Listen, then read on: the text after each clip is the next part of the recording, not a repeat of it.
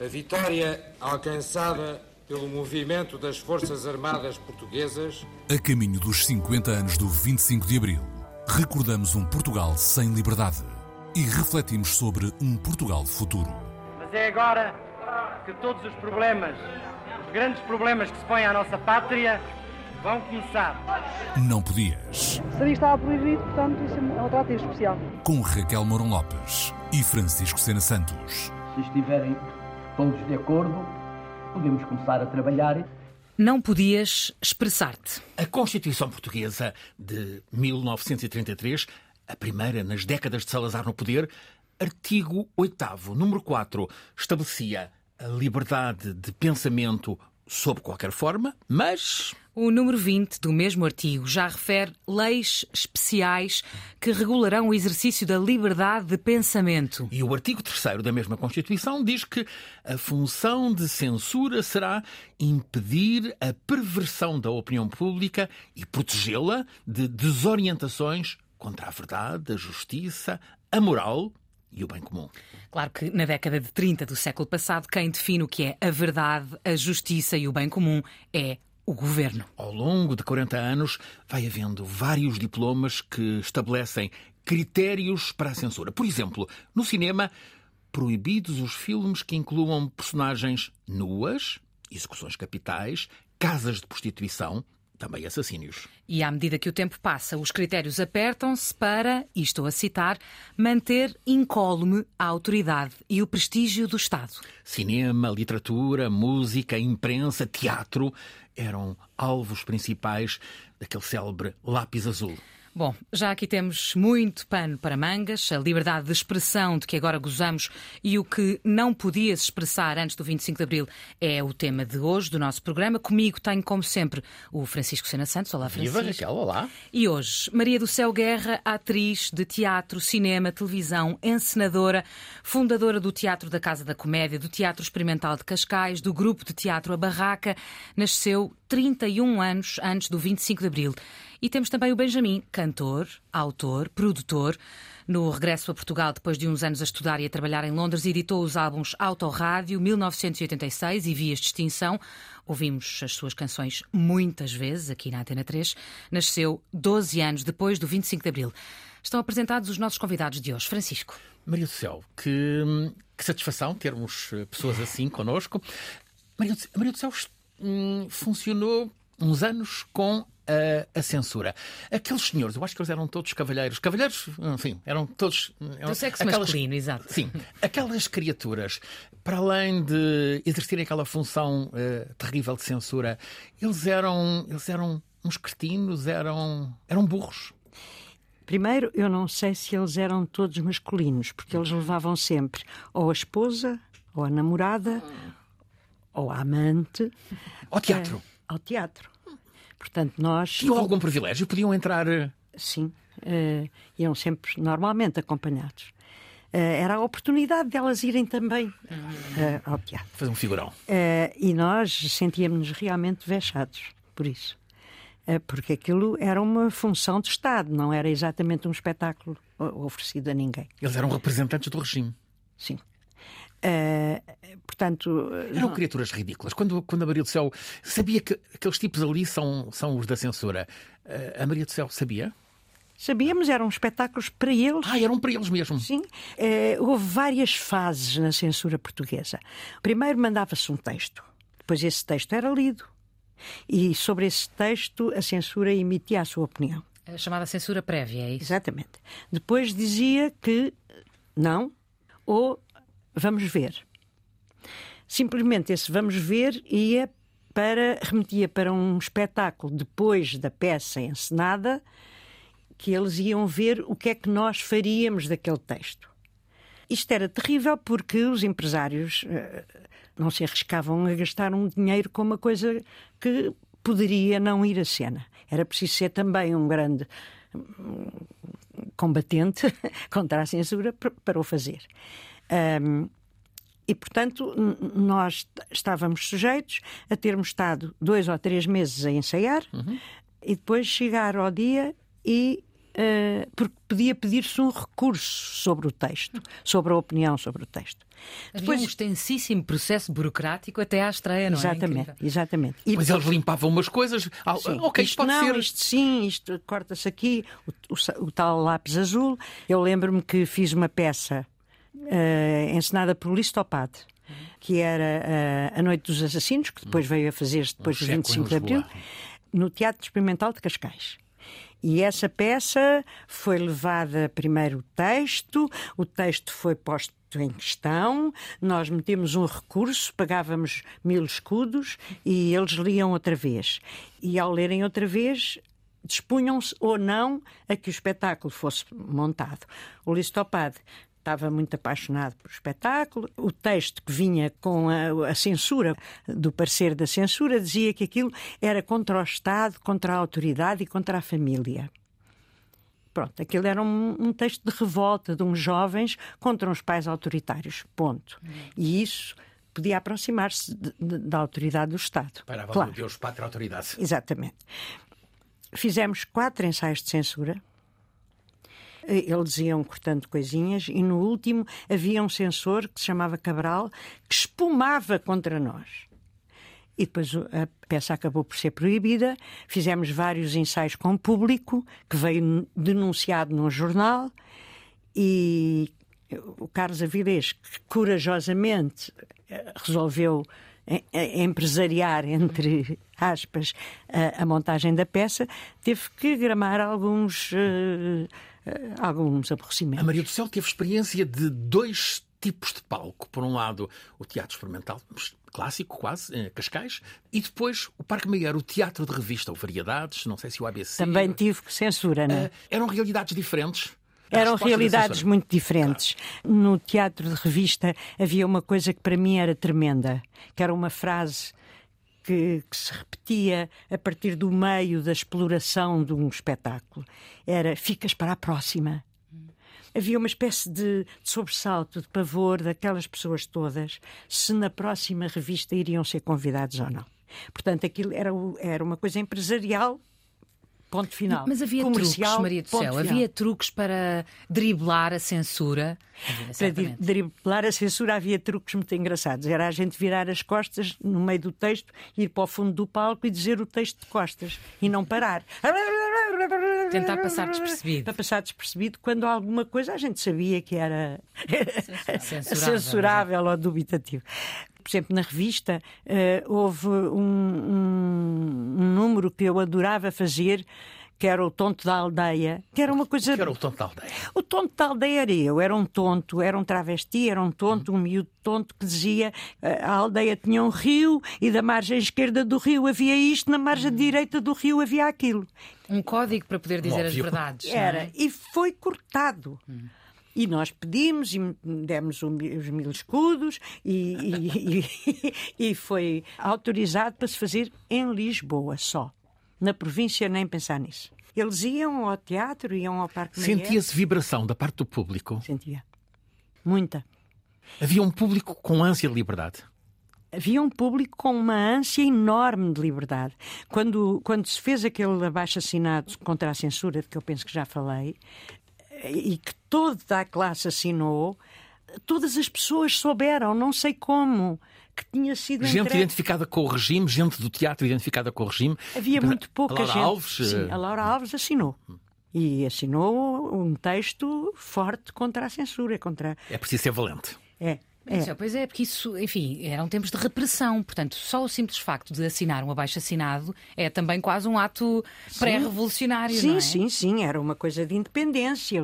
Mas havia, porque quando, quando Marcelo uh, Caetano uh, subiu ao poder, não é? Uh, houve um abrandamento na censura e houve uma promessa de liberdade. Uh, Maria do Céu acreditou nessa, nessa chamada... promessa? Não, Uh, uh, era muito nova para acreditar nisso. A liberdade marcelista, que durou dois anos, na uhum. verdade. Uhum. É? Depois. E depois começou a apertar, e, e, e, antes do 25 de Abril, uns anos, era um aperto a sério. Eh, no final, um mês antes, creio eu, foram presos todos os jornalistas do Correio da Amadora. Uhum. Uh, jornal Notícias da Amadora. Notícias da Amadora, não me lembrava do nome. Foram presos uma, que era um jornal uh, uma série deles, tá. o jornal do Fundão, a, aquela promessa de liberdade em que algumas pessoas acreditaram, Foi um equívoco. bem intencionadamente, uh, gorou-se completamente. E essa, esse desejo de, de, das pessoas se exprimirem, das pessoas dizerem o que sentiam, era cada vez maior era, na verdade, cada vez maior. Eu posso dizer, para mim, o 25 de Abril foi o 27 de Abril o dia do fim da censura. Maria do Céu, já lá vamos. Podemos uh, só aqui convocar o Benjamin para a conversa. Benjamin, tu consegues imaginar o que é que terá sido viver e, em particular, ser artista em tempos assim? Consigo imaginar através deste, destes testemunhos. Caso contrário, uh... não, é, parece inconcebível, não é? Sim, hoje em dia, quer dizer, é, é surreal pensar nisto. É surreal. Uh... Não há voltar atrás possível. Espero que não. Hum. Houve, Espero. Houve, houve, no entanto, sempre quem tentasse e conseguisse, não é? Como ouvimos aqui no testemunho da Maria do Céu Guerra, mas em uma área que te é mais cara, que é a música, uhum. quem tentasse e quem conseguisse furar, não é? Trabalhar. Uh, e, e, e, nesse âmbito falamos, obviamente, de, de, nomes como Adriano Correia de Oliveira, o Zeca Afonso, o José Mário Branco. Mas que também tiveram muitos discos que eram Claro, mesmo sim. proibidos, claro, não é? Claro. Mas tu, que ecos é que tens dessa experiência? Enfim, isso inspira-te de alguma maneira? Tu... Claro, eu eu, quando comecei, entrei na adolescência, era muito fascinado. E também porque cresci numa casa, o meu pai vem de Angola depois do 25 de Abril, e portanto uh, o 25 de Abril tem uma história, marca muito a minha família. E todo essa, mesmo o lado do, de Portugal colonial, tudo isso é, é, um bocado surreal e para mim sempre me fez muita confusão. Como é que o meu pai veio da África? Como é que, como é que isto se encaixa nesta é realidade? É uma, é uma experiência dura, claro, evidente. Sim, e outro, outro sítio, outro continente, outra realidade, outros hábitos. Uh, Portanto, sim, sempre, sempre me inspirou saber que, que havia escritores de canções que eram proibidos, música proibida, o facto da, da senha do 25 de Abril ser uma canção proibida. E mesmo as, as questões das rádios, das rádios pirata, não é? Que transmitiam da Argélia para conseguir tudo isso. Aquele quadro clássico de se ouvir a BBC também, não é? Sim. Benjamin, imagina que vivias nesse tempo. Como seria? Não sei, já, já tentei fazer esse exercício algumas vezes. Eu passo muito tempo numa, numa vila alentejana que se chama Alvito, que tem albergado muitos, muitos resistentes antifascistas. Camilo Mortágua, um, Lípio de Freitas, que viveu lá até, até morrer. O AP Braga, que é um amigo meu com quem, de quem eu gravei uma canção que ele tinha escrito com o Fausto. E eles eu tenho longas conversas sobre, sobre esses processos de tentar. E o que é que te fica dessas, desses relatos?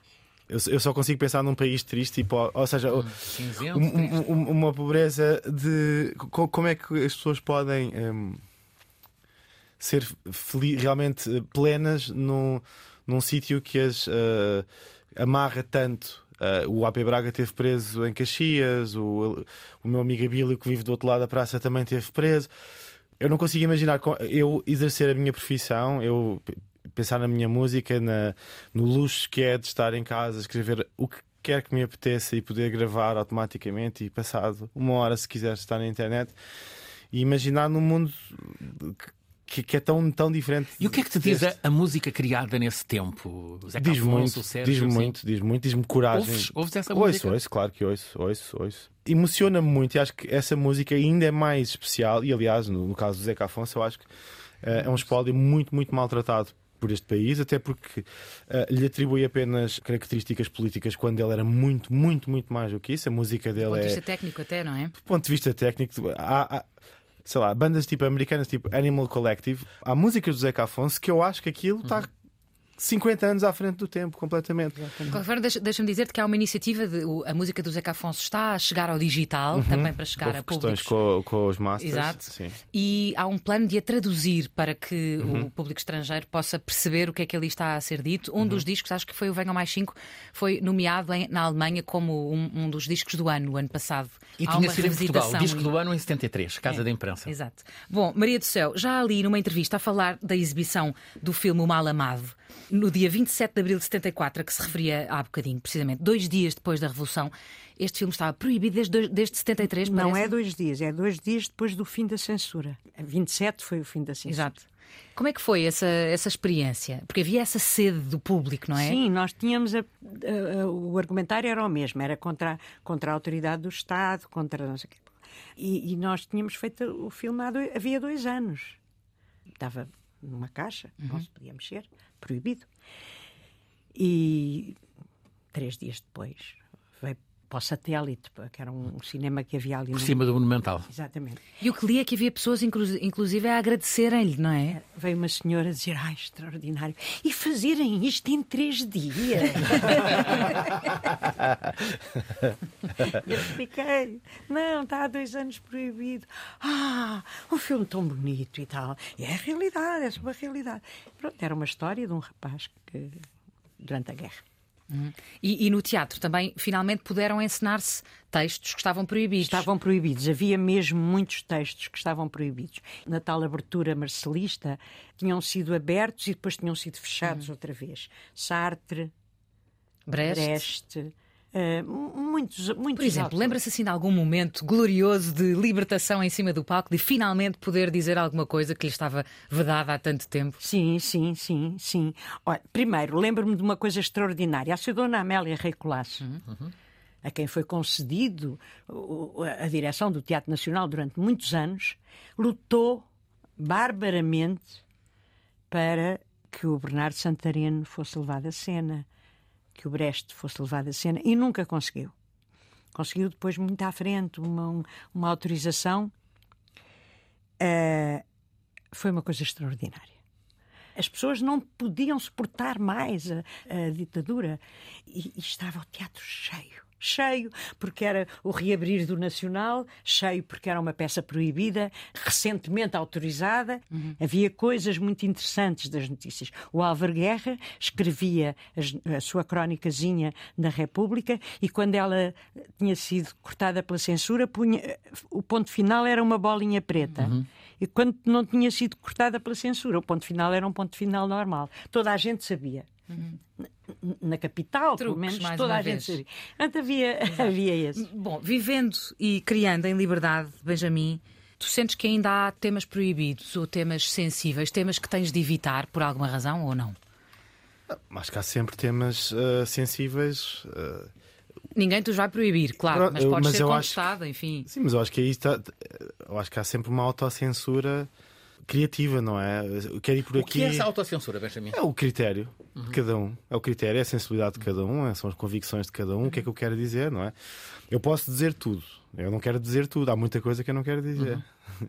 Mas. E eh, preferirás sugerir, talvez, um ponto final trans- transformado numa e- bolinha? E, e acho que artisticamente há uma coisa interessante que é hoje em dia não, ninguém faz canções contra o governo. Porquê? Porque nem sequer é muito interessante fazer isso. Obviamente que houve uma altura em que isso era importante fazer porque a música tinha que carregar uma mensagem que era muito relevante na altura. Hoje em dia as- eh, nem sequer é preciso fazer isso. Eu Não, acho que é curioso. Dizer, desculpa interromper-me, interromper-te porque queria falar, queria confrontar-te com um tema que é teu, Uhum. que é o tema Terra Firme, que é o, segundo sei, o teu tema até mais bem sucedido. Eu já ouvi ser Uhum. cantado de fio a pavio em vários concertos que aborda a crise dos refugiados. Não é propriamente um tema que seja muito favorável aos políticos, não, não necessariamente aos nacionais, mas por exemplo, por, por exemplo aos europeus, Uhum. e é um tema que não é de aceitação universal, mas que tu resolveste Uhum. abordar, não é? Há uma coisa muito interessante sobre esse tema que é a, a maior parte das pessoas uh, não, ou não é a maior parte das pessoas, mas há muita gente não sabe que a música é sobre isso. E, aquilo que eu quis uh, especificamente era que a pessoa se identificasse ela própria com aquela mensagem de uma forma completamente íntima para depois conseguir pôr na- no- nos pés da outra pessoa. Às vezes perguntam-me, ah, sobre o que é é aquela música? E quando eu digo que é sobre os refugiados, as pessoas ficam muito surpreendidas, às vezes.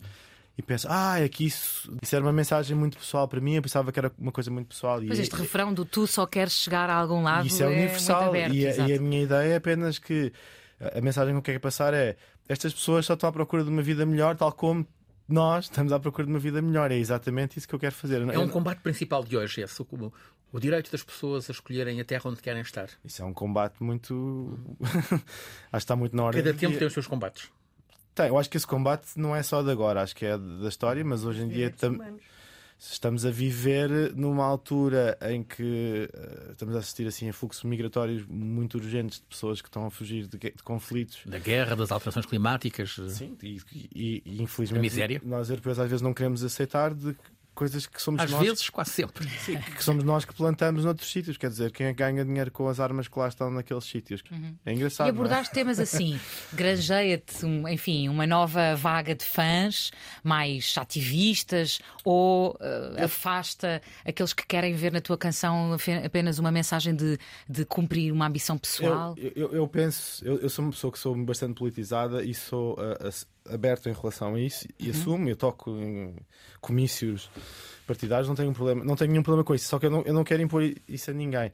O lado político da minha música é um lado de consciência, não é um lado partidário, não é um lado ideológico, eu não quero que as pessoas sejam todas de esquerda. O único, o único regime em que todas as pessoas acreditam no mesmo é nas ditaduras. Maria do Céu Guerra, como voz que se faz ouvir, como voz que, que, que goza desse privilégio, não é? Qual é a intervenção que um artista deve ter agora que pode, agora que temos liberdade de expressão e que pode falar de todos os temas, qual é o papel que um artista deve ter nesse debate público? Eu, eu, eu acho que o artista deve fazer exatamente aquilo que a sua sensibilidade lhe exigir e que a su- a sua ética lhe propuser e lhe impuser. Mas eu, pessoalmente, intervenho. Eu faço parte de um, de um grupo de gente que trabalha eh, para eh, o apoio à Palestina, à causa da Palestina e à paz no Médio Oriente. Sempre com olhos na paz. Eh, eh, eh, quem é capaz disso deve o fazer, mas eh, há uma política potencial de cancelamento hoje que eh, retrai e, e e- e promove a autocensura. Benjamin, tu também tens esse temor do, do cancelamento? Ou... Eu não, eu toco em comícios, portanto não tenho temor nenhum. Eu, e eu acho que é esse, eu honestamente, é essa a minha postura enquanto cidadão, não é enquanto artista. Eu não acredito num artista super cidadão ou cidadão mais que os outros. Acredito que, Tem obviamente. uma voz que é mais ouvida, não é? Mais tem, escutada. tem, tem, obviamente, e acho que nós Capacidade de influência. Sim, mas eh, enquanto artista, eu, é, é- é que tal como eu disse daquela canção do Terra Firme, eu, eu não quero fazer um panfleto acerca de alguma coisa. claro. E eu também, às vezes, me cansa um bocado abrir redes sociais de artistas e o discurso ser eh, político apenas. Ou seja, isso se calhar numa conta privada até faz algum sentido. E não estou a dizer que eu, eu ponho conteúdo político, mas. Não eh, haverá lugar para novos cantores de intervenção? ah, mas eh, sim, há. há. O que- E o que, o que é que são os novos cantores de intervenção? Falar sobre a realidade atual? Eu acho que. Ou seja, a, a intervenção hoje em dia. Eu acho que a- toda a arte deve ter intervenção. Ah, senão é vazia. Também, também é importante haver arte para escapar. E a arte pode nos fazer pensar nout, noutras subtilezas da vida que não são necessariamente diretamente políticas, filosóficas. Ah, Pode ser entretenimento puro, não é? Pode ser, Pode ser, fuga. pode ser entretenimento puro e eu, eu adoro entretenimento puro. Ahm, acho que há espaço para. E acho que há, há, muita- há muito- muitos autores hoje em dia. A música portuguesa está muito, muito viva, felizmente. Acho que está mais viva. Acho que possivelmente na altura do, do 25 de Abril devia estar igualmente ao rubro com, com a, a- a necessidade de espalhar a mensagem, Uh, mas felizmente hoje acho, acho que há, há- há- muita música feita, boa música com, a falar de assuntos relevantes. Agora, uh, eu acho que os artistas um, também têm que contribuir para. Ou seja, nós vivemos numa democracia normalizada. A maneira de nós uh, uh, hoje em dia fazemos uh, intervenção é quase defender a democracia de uma forma muito básica, que é vamos falar sobre as coisas de uma forma aberta. O que estamos a assistir hoje em dia, é, com a grande polarização de- da esquerda e da direita, é que não existe espaço, parece que as pessoas, não existe nenhum terre- terreno comum em que as pessoas possam conversar. E eu, sendo uma pessoa que eu dou-me com, com toda a gente, tenho amigos de direita, amigos de esquerda, amigos do centro, de, de todos os partidos. As pessoas. Uh, pessoas, eu acho que é muito importante nós preservarmos, enquanto artistas, também o diálogo e conseguir uh, estar a conversar com uma pessoa que está do outro lado. Uh, e poder, mandar, poder mandar-lhe uma mensagem que não tem que ser uma tentar convencê-lo de nada, é basicamente conseguir conversar com ela. Bom, vamos conhecer aqui a nossa terceira convidada deste episódio. Não podias expressar-te. Sou o silêncio das trevas que penso, das coisas que digo. Não podias expressar-te. Como é hábito, abrimos aqui um parênteses para conhecer uma iniciativa no âmbito do tema do nosso programa e hoje, uma vez que celebramos a liberdade de expressão, vamos conhecer a Secula, que se anuncia como uma academia de música urbana onde aprender música não segue os modelos convencionais. Mariana Duarte Silva, explica-nos lá como é que a Secula funciona, afinal. Olá, boa tarde. Olá. A escola funciona por, um, com um método de ensino não formal da música, que é mais orgânico, menos, uh, uh, menos centrado na relação professor-aluno e mais centrado na relação facilitador e grupo de participantes. Ou seja, nós recebemos um grupo de jovens que vem com o objetivo de fazer um determinado projeto. Pode ser tocar um instrumento, escrever uma letra, subir ao palco. Como é que eles aparecem lá? Aparecem eh, através da nossa divulgação e também como, como começámos sendo um projeto de impacto social, um, ehm, temos parceiros que nos sinalizam os jovens, Santa Casa da Misericórdia, Já Casa Pia. bolsas, não é? Exatamente, exatamente. Uhum. É um ensino mais democrático, digamos assim? É bem mais democrático no sentido em que são eles que escolhem uh, em primeira mão o que é que querem aprender e depois tem um grupo de facilitadores que facilitam o processo daquilo que eles querem fazer. O que é que podem aprender? Podem aprender, bem, primeiro aprendem que qualquer pessoa pode fazer música, portanto uhum. podem chegar lá sem qualquer tipo aprendem de experiência. Aprendem a brincar também. Aprendem a brincar, a fazer amigos, a, a, a conversar uns com os outros, a sentarem-se, a ouvirem os outros, a respeitarem o tempo dos outros e a fazerem música em conjunto. E a criar música. A criar que tipo de música então?